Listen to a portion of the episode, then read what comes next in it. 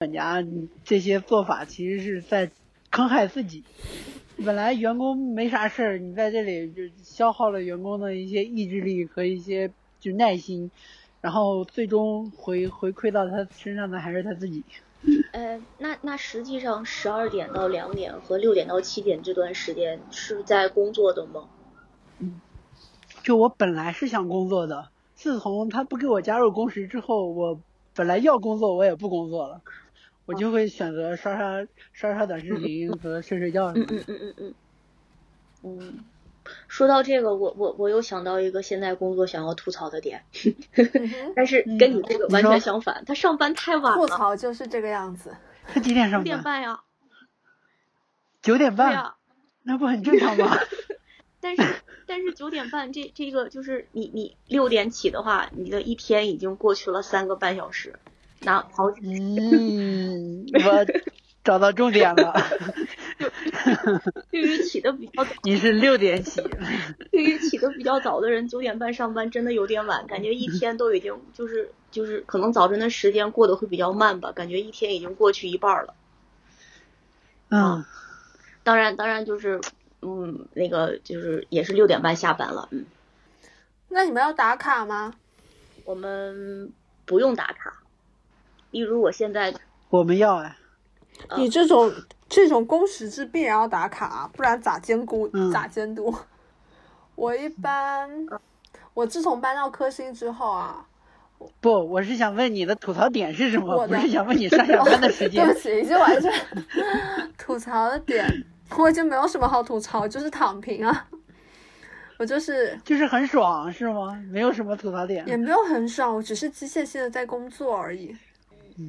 麻木了。对啊，就是麻木了罢了。然后我们组的人特别少，但我们要对接的团队特别多。如果比较吐槽点就是，我实在没有空去梳理大家，我我我的每一个项目的每一个项目的一些一些可以优化的点吧，我很很难有空腾出手来去做这件事情。因为手上大的项目太多了，就是事情赶事情在 push 我往前走，这样。那上下班的时间呢？我从六月份搬到科兴之后，是早晨一般九点钟，九点半吧，九点半我会到工位，就九点到九点半之前我会吃早餐嘛，就九点半到工位。然后早的话一般是十点多走，晚上，晚的话就就不一定到几点了。是是事情很多，我猜你的，嗯，我猜你的通勤时间一一定在半个小时以内。对，是的，是的。要不然十点钟走，你得到一点钟才睡觉去了。嗯，十点钟走，我一般晚上十二点多出头的十十二点出头的时候可以睡觉。但这个工作就是，就其实我即使回回到住的地方了，我还是会挂在挂在那个在线。就我的工作通讯的那个软件是会在线的，这一点我们就比较好。嗯，公司所有的东西，你除了公司不用公司的网是用不了的。对，毕竟你们你们就是你们还是偏硬件的公司嘛，就你们很很核心一部分在硬件，所以我觉得这这点真的挺好的。就是你必须得在公司的内网，所有的东西才能用。对，在外面的话，你除非申请 VPN 才能访问，要不然你就用不了。哦，我们也是，我们也是。嗯，我们有一个，就回回来连上 VPN，接着工作。好吧，啊，要我我肯定不会有这一步的，VPN 权限我都不会申请。那那太过分，身为一个开发不可以这样子的。我有可能凌晨两点钟叫你起来改代码，发发。哎，很可怕，就是很可怕。最讨厌你们产品经理。项项目经理。啊，最讨厌你们项目经理。是。哎，我工作中要吐槽的最大点就是项目经理。为什么？就是你们不停的改需求，不停的 push。不可能啊！项目经理光改需求有什么用啊？他肯定是有别的人在 push 他要做这件事情啊。对。对啊。然后你就 push 我们。是啊，就拿个小皮鞭，隐形的小皮鞭在后面，在后面那个鞭策着程序员、设计师们，快！快，哎，好累啊！听你说这个我就累。嗯，是这样的。你看，我其实觉得，反正我我我不是很，我没有多认同我现在在做项目啊，我也没有多，我现在都不太认同现在这互联网上乌七八糟的各种各样的项目，感觉他们对他们对人类进步没啥意义。那这样，你如果不考虑一些别的，就是所有条件都满足，你最喜欢做什么？你想做什么？我啥都不想做，我就想，哎，我想做什么？哎。这一点我要和你握握手。啥都不想做吗？当我当我看到第三点的时候，我也是觉得，我的梦想就是不做事情啊！为什么还要不让我做事情？哎，我觉得如果真的真的就是抛开一切啊，我最想就是啊啊，抛开去，我最想做的就是不是跟播客有关系，就是跟音乐有关系，就是完全重新去出发。还是有一个音乐梦的。对啊，是啊，这个东西就是我没做过，然后他他就是一直在那个地方，就总是会想到。嗯。平了？嗯，虽说这个这个问题是我想出来的，但是如果啥都不考虑的话，我也没想好。你也不工作？不可以不工作，工作还是要有的，要做事情的。嗯。小龙哥先来吧。啊，嗯，当然，刚才那个什么都不做，这是随便开玩笑的，还是要做的事情的。变化也太快了。因为，因为人还是有一点自我实现的需求的，对吧？你如果什么都不做的话，这个状态其实维持不了多长时间的。嗯。嗯。就是可能有个两三天你觉得很爽，等到三四天之后你就会觉得啊，人生这样好没有意义。我的话，其实最近我越来越清楚我想做什么了。我想做交易，我想职业做交易。我觉得这不是钱的问题，我就觉得我很享受那个过程。你说是交易，那是高频交易那种吗？对，高频交易那一种，不管是交易什么，就是数字货币也行，期货啊、股票啊、外汇啊都行。然后我很享受那种把那种就是自己预判一个事情，然后看这个事情照着自己的这种呃预推测，然后发展给我一个正反馈或者是负反馈，然后这个过程你就会很爽。然后他不管钱多也好，钱少也好，当然亏钱肯定会特别的难受。然后如果赚了钱也会有一点高兴，但是无所谓。最重要的是。不交易的时候心里很难受，交易的话会很爽，而且这个快乐值是会累积的，就是一点一点的往上累积。所以我觉得以后可能就是等我被优化之后，我就会去做做交易。然后我也正在呃努力的朝着能够用交易来养活自己的方向走。我觉得我要做交易，而且就是我以后的努力发展方向。用人听的话、听懂的话来说，就是你你在炒股吗？我可以这么理解吗？我不能这么直白的理解吧？股票只是我做的，股票只是我做的一个品种而已。对，是。嗯，就总之你是在在做投资这一方面。投机，我不做投资，我觉得投资没有前途。哦，我要做投机。可是有什么样的平台呢？就是除了说呃金融产品之外。很多呀，万物皆可炒啊，炒鞋呀，炒币啊。嗯。可是炒鞋炒币，它炒的还是一个实物。我听，我觉得你说的更像一个趋势，一个领域。不是，不是，就这所有的东西都是都是这个交易的品种。嗯。炒房也是啊。嗯。炒这个政策呀，期货啊，外汇啊，全都是啊。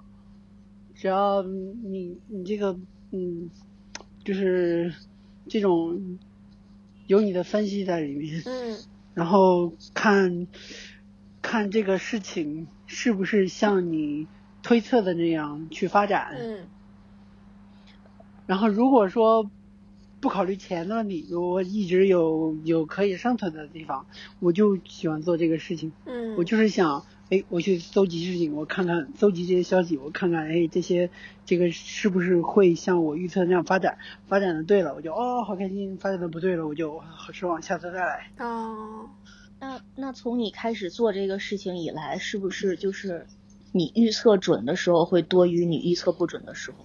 对，是，所以就还是有成就感在里边的，对不？啊，有的，自我实现正反馈很重要。如果这东西一直给我负反馈，我就会很难受。就就比如说，就别人说的炒股，如果我一直亏一直亏，我就会根本做不下去，对，我销户走人。嗯，所以是因为是因为实现了，就是有自我满，因为赚钱了，对，这个事是的，嗯嗯，是的，我觉得一个正反馈是。坚持下去做一个事情的一个很重要的动力，就像我刚才说的那个工作一样，刚开始工作的时候，他就会觉得很快乐，因为不停的有正反馈给你。然后做论文的时候，就是写写嗯，在学校里的时候，你就坚持不下去，就因为可能正反馈的周期非常非常长。嗯嗯嗯。然后你你你可能一年才有一次高兴的时候，其他的时候都是很很孤独、彷徨、无奈、痛苦。嗯嗯嗯。我最开始想到这个问题的时候，其实我觉得我现在在做的工作就是我蛮喜欢做的，也没有考虑太多。我觉得你这一点特别好，但是我不确定我会喜欢他做多长时间，就是喜欢做他多长时间，因为就是我不确定，就像你讲的，他会一直给我正反馈。喜欢做更多的是因为自己某些程度上擅长，但同时也不是很了解，因为之前没做过。然后做的过程当中呢，越来越了解，越来越娴熟。其实完全熟悉之后，不就也就是就没有什么挑战性了呀？然后就就就是就是兴趣没有好奇的话，兴趣就还会那么大吗？我也不确定。渣男语录，换下一个啊，换下一个行业。我听懂了，第二遍就听懂了。对，然后然后就就拿你现在就是说的做交易的这个事情。他他现在是一个给你正反馈的阶段，那是如果哪天他给的正反馈减少了呢？就不做了呗，就改行，换个别的。当然，前提是得保证保证生活，就是你得，咱们讨论这个前提不就是什么什么生活的压力都不考虑吗？但是好多时候。是这种比较人在江湖身不由己，我不想我不想搬砖，但是不搬砖我就没有饭吃，只能把六味地黄地黄丸吞下肚去，然后走上了工地。今天的砖有点烫手，但是我的腿不会抖。我刚刚还想问小王哥，为什么那个哦，你你现在已经真已经了解自己有可能会。会做的方向了嘛？不是有可能想能够做的事情，而且我觉得你这件事情就是是可实现的。然后对，因为我已经在做实验了，而且就是已经有有了一些实验结果。嗯嗯。但你你既然工作这么忙，你要怎么样抽出时间来来完成这件事情的呢？我觉得你要做这个事情，要收集大量的信息，才能做做出一些判断。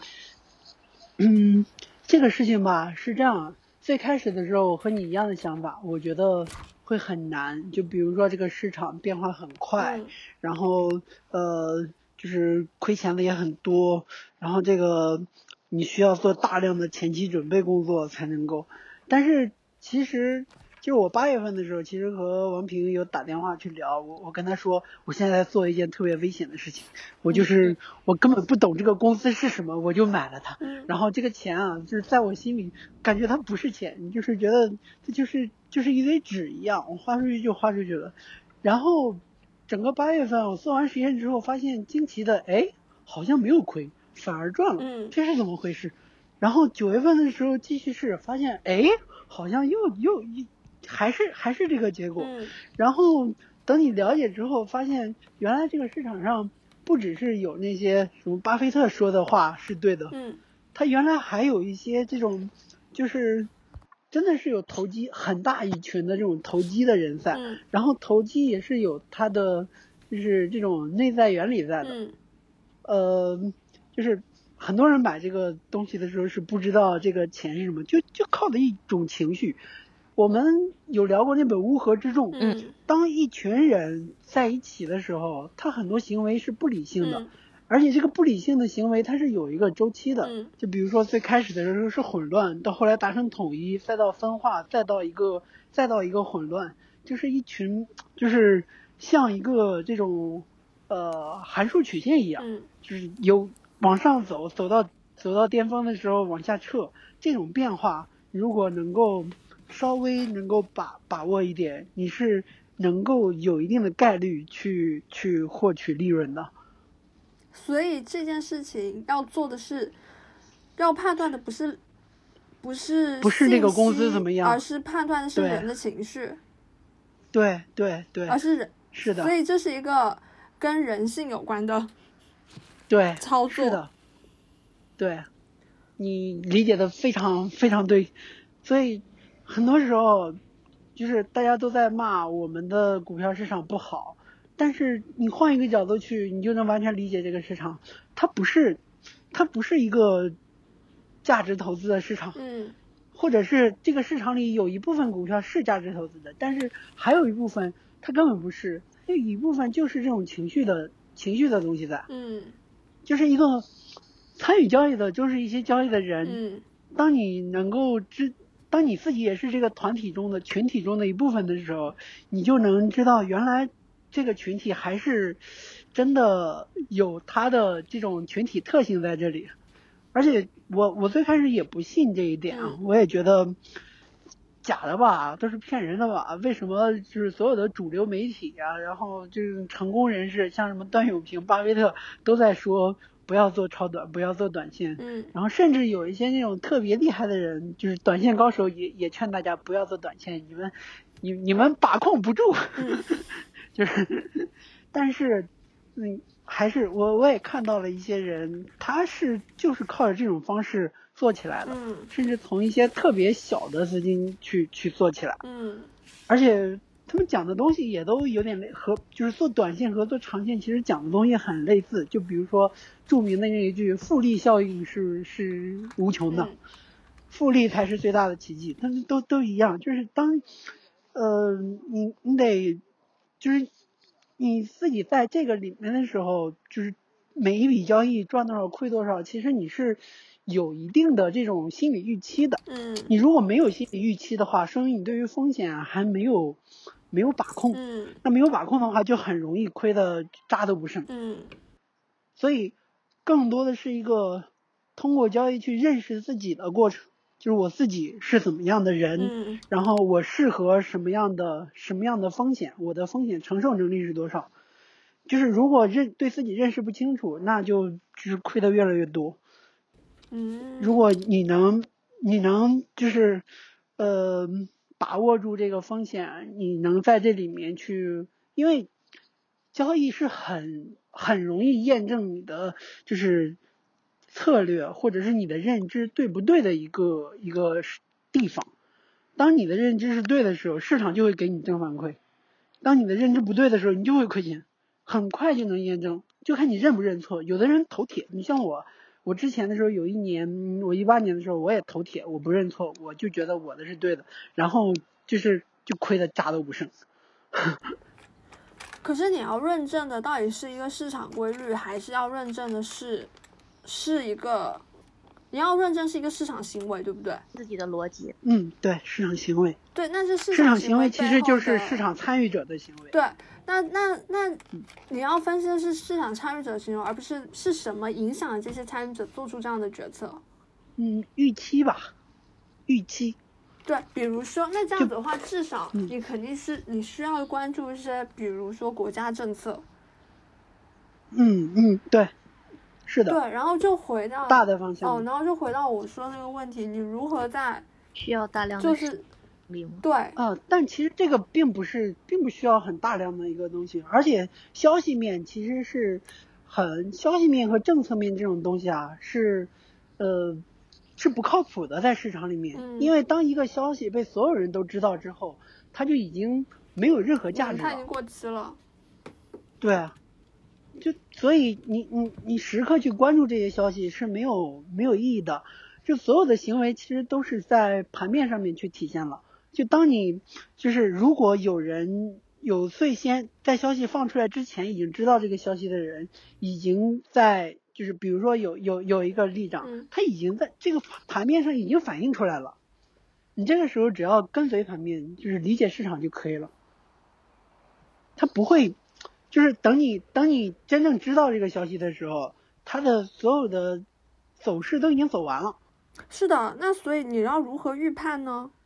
就回到，因为一个事情啊，它发展它不是一个不是一个跳跃性的，嗯就比如说一个一个利好或者一个利空，我们就说一个利空嘛，它这个开始往下往下跌的时候，你是呃，它不会从从一百一下跌到了就是一块钱，它中间是一个慢慢的过程，从一百跌到九十，再八十，再七十这样。即使是前几天的那个前一段时间那个双减教育，嗯那些好未来啊，什么新东方啊，也不是也不是一下突然就跌的，就是到一块钱两块钱了，中间也是有一个过程的。你这个过程你只要能够跑出去就可以了。而且，任何一个机会，就是就是一个市场里面，它不是只有一个机会。你你这一次亏了，你下一次只要能赚回来就可以。你你的就是你只要还在这个这个桌上面，嗯你的输赢都不算都不算输赢，除非是你是离场了，嗯才算是定论了。嗯，就算被套住了，也是我还没下桌而已呢。呃，对，可以这么理解。当然套住了的话，就是大多数时候，对于我现在的理解来说，就要斩仓离场，嗯而不是要继续套。嗯反正这事儿吧，就是很玄乎。我我我很多东西没有想明白，但是我觉得这个事情，我在做这个事情的时候，我很快乐。嗯，说到底都是小龙哥的正负反馈理论。对，嗯可以这么理解吧？就是他给我的正反馈会会多一些，然后我也觉得，就主要是我自己觉得很很好，嗯，感觉很好。有一种，没有，我就是代入一下，代入一下你的这种视角啊，会有一种自己被证明了的感觉。嗯，是的，嗯有满足感。我觉着宇宇轩的问题，其实小龙哥也回答了，就是就是小龙哥也做这个做过一段时间，或者说其实有几年的时间去累积积累这个这样的一个经验，然后现在就已经上手了。他就大概有他大概知道了一些规律，然后有自己的逻辑去判断这个事情，所以对他来说，是我我、嗯。我觉得直接回答北爷这个问题嗯。就是，其实这事儿没有你想象的那么花时间。哦，真的就是真正你做起来就发现，其实真的花不了多少时间。我觉得会像萍姐说的，一个是有可能是前面的经验也有铺垫了，嗯，然后所以才会变成说现在不需要花这么多的时花花我预想当中的时会的间。是的，就是人的认知也是一个复利的东西。嗯就是你今天认知的提高了一点，然后明天认认知提高了一点，它是一个不停滚动的一个过程，然后越滚到后来就需要的就是增加的的额度，它它需要的时间就短，其实和工作经验一样。当你的就是你已经到了一个很高的职位，你再往前进一小步都是别人的一大步。嗯嗯，有道理啊。当然做交易这事儿，我也是，我跟王平已经不止聊了一年了，我也我记得大概啊四五年前就已经天天和他聊。啊，就是聊聊股票嘛。那为？什么在四五年哦就嗯在四哦那有可能是四五年前就开始的积累，然后在现在有一个嗯频繁的正反馈的。那肯定是因为这个过程当中，也也有也有你的正反馈大于你的负反馈啊，你收到的正反馈大于嗯你收到负反馈，所以才能够有四五年这么一个区间嘛。对啊，我记得我记得之前我和王平去苏州的时候，在那个那边还遇到一个算命的，算命的还跟我说：“你千万不要做股票啊，你千万不要做股票，你会亏的。在在在某个某个某个寺庙门口，一个一个安徽的大妈，对，非要给我们算命，为什么？就不知道，可能就我们看起来长得长了一副容易被骗的样子吧。然后这个大妈嗯特别喜欢小龙哥，就拽着小龙哥跟小龙哥讲了非常多，然后最后语重心长的嘱咐他，诶，今年还是明年，千万不要炒股啊，会会怎么怎么样，怎么怎么样。会亏的哦。对对对对你对对对，你千万不要做股票啊。是的，是的，是的，是的，就不要做投资，不要炒股，嗯。啊，天呐，你们几几年去了苏州啊？所以哎是今年还是明年吗？一九年，两年前，一八年吧，一八年还是一然后九年？下前年的事情，对，好反对对，思一八年、一九年，反思一下，一九一九年、二零年有没有炒，有没有亏？亏模亏的很厉害。搞好大妈说是真的，所以二一年，二一年开始就可以了。北爷，北爷，我给你算一卦，我觉得你今年命犯桃花。谢谢你哈，我觉得你这个这个卦算的有点突然。是因为今年还有十二天就结束了吗？啊，我觉得你的真命天子就在今年出现。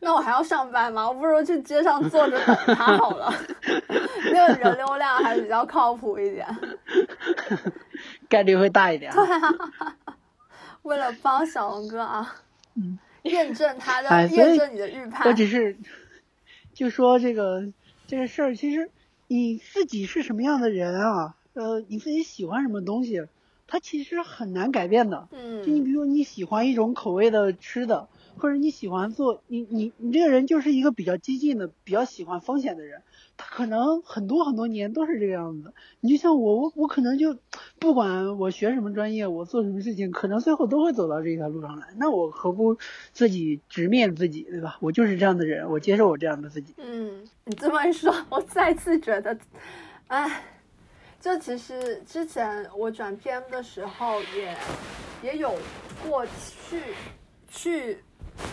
音乐类的产品的经验嘛，不又又这样一个 offer 嘛，但最后我还是没有去。然后我跟自己说，我跟自己说，好，那就那就这样，我不要再想这件事情了。可是我还是会去思考，还就是还是会去想它。所以我觉得，哎，可能也印证小龙哥说那句话，就我知道我是一个什么样的人，我总有一天还是要去做某一件事情的。然后说回来，如果真的抛开一切，除了说现在工作的限制的话，然后我刚刚说的那些之外，我一直都很想要去念法医，就解剖的那个法医。啊，哎呦，哎呀，看不出来呀，为什么？因为石虎寻踪嘛。啊，我不知道，但但就是我，我我就是从小我就不会害怕这些东西。我我父母亲还挺很忌蛮忌讳的，嗯，然后巨人观了解一下，啊什么？巨人观了解一下，哦，我知道，然后然后就是那些包括包括嗯，但我没有实际接触过嘛，我没有在现实生活当中遇到过，然后我只是觉得自己似乎对这一类的嗯。这一类的方面的知识很感兴趣，然后包括我念大学的时候就很认真的考虑过中山大学的法医系，但我妈就是怎么样都不允不不不允许。报报大学的时候，嗯，对，然后然后就现在再想起来，如果已经什么都可以，我可以重新再去念书的话，我是就希望。可以念一个这样子的书吧。哎，北爷曾经也是一个有梦想的少女。对啊，是啊。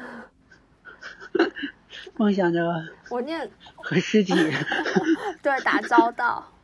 哎，可能也是我和尸体有个约会。可能也是因为小小时候就是这一类东西看多了吧，就会对这种职业有一些神奇的幻想。就会觉得他很神秘，然后又很厉害。我不知道你们哦，你们可能没有小时候没有看过那个，有没有看过 TVB 的林保怡和法证先锋？对，法证先锋。嗯，有看过呀？看过，看过，一二三我都看过。就是里头的聂医生嘛，他也是一个非常非常有魅力的角色，可能就是从小就有太多这样子，嗯，厉害的法医形象给我。洗了脑。那你后来有没有看《法医秦明》？我看了，我觉得他写的很差，就是他他的文笔很差。然后坦白来说，我也知道，就是真正的一线法医啊，做最多的事情就是帮别人验伤。对，是的。那种其实法医没有那样子可呃动不动就来的命案是一件好事啊，就说明社会太平嘛。就跟那个呃。我们消防队员一样，嗯，我们休闲一点不好吗？对啊，对啊，我们天天忙碌才不好。是的，是的，是这样子的。但是说回到现实，就还是，认认真真做我的项目经理吧，挥舞着我的小鞭子，鞭策大家好好工作。说到现实，就长叹一声，嗯，再无言语。不会，我其实觉得项目经理这个工作还是教了我蛮多东西的，就他整个思维的模式，我觉得自己当时做出那样一个职业规划的调整是对的。说，换句话说，就是现在再也看不起程序员哦，不是，不是这个样子的，不是这样子，肯定不是，就是只能说针对我个人而言，我就觉得，呃，做项目经理的时候，他看的角度会更多方面一点。但但他就是没有办法专精。如果说他他专精的话，可能就是金鱼，金鱼。哎呦，你跟别人又要广度又要深度，你也可以啊。对啊，就很就所以他很难啊，他在专业上其实是一件很难的事情。嗯。而且又时不时不时就是要去做得罪人的事。我自己是一个很害怕得罪别人的人，我希望大家都能够 peace and love。但做项目经理。就你不得不就是要逼迫人家去做一些事情，半夜三更叫别人起来改 bug，半夜三更要叫叫别人起来干嘛？所以我觉得半夜三更，半夜三更叫人起来开发 bug，那那还不是谁谁先种下的因，过来解自己的果？对，然后当做项目经理之后，在做项目经理之前，我可能会觉得说啊，这是我的错，我没有做好。那做项目经理就会会觉得说，哈，这这不是你们不应该做的吗？这是不是你们的错？就你知道，你从前就是一个会把所有的责任背在自己身上的人，然后现在就是要觉得这肯定不是我的责任。原来是背锅的人，现在是甩锅的人，那当然爽了。对，是这样子的。这么说就有点有点夸张了，但总之我觉得就从我已经习惯了你们这种人的语气。是吗？已经变成你们这种人了。就但更坦白来说，就从自己自身性格上来说，明知知道怎么会去怎么去拒拒绝别人嘛。我觉得我有一个同事说的蛮好的，就我刚刚刚刚转项目经理的时候，我其实很多事情不明白要怎么做，然后也不太清楚这件事情该不该我做。然后我同事就跟我说，呃，你我慢我就是积累一定经验之后，我就会建立出自己的界限。边界，然后你会，然后别人碰到你的边界的时候，你就会有警钟跟你敲响，说啊，你碰到边界，这是我的边界，你会建立出这种边界感，然后我逐渐感觉到自己的一些一些性格啊，或者是一些处事方式，包括一些嗯自我控制的能力，都在都在有一定的变化。我觉得这个变化还蛮棒的。鼓掌，此处应有掌声。是的。别急，别急，别急，别急，别急。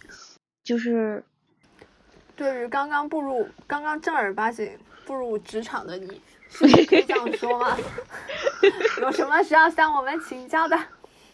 嗯，没有。有有有有还是有的，正在正在正在发掘之中。我要去再看一下，是是我自己是我自己太太太理想的认为说我的方式会比较好呢。没有考虑到其他的一些方面，还是说，确实就是我的方式比较好。小红哥在爬坡吗？在走路，他应该是。我在走路，对我在往家的方向走。我觉得差不多，咱们到了收尾阶段，所以我就事先往家里走。就这样，谢谢大家收听。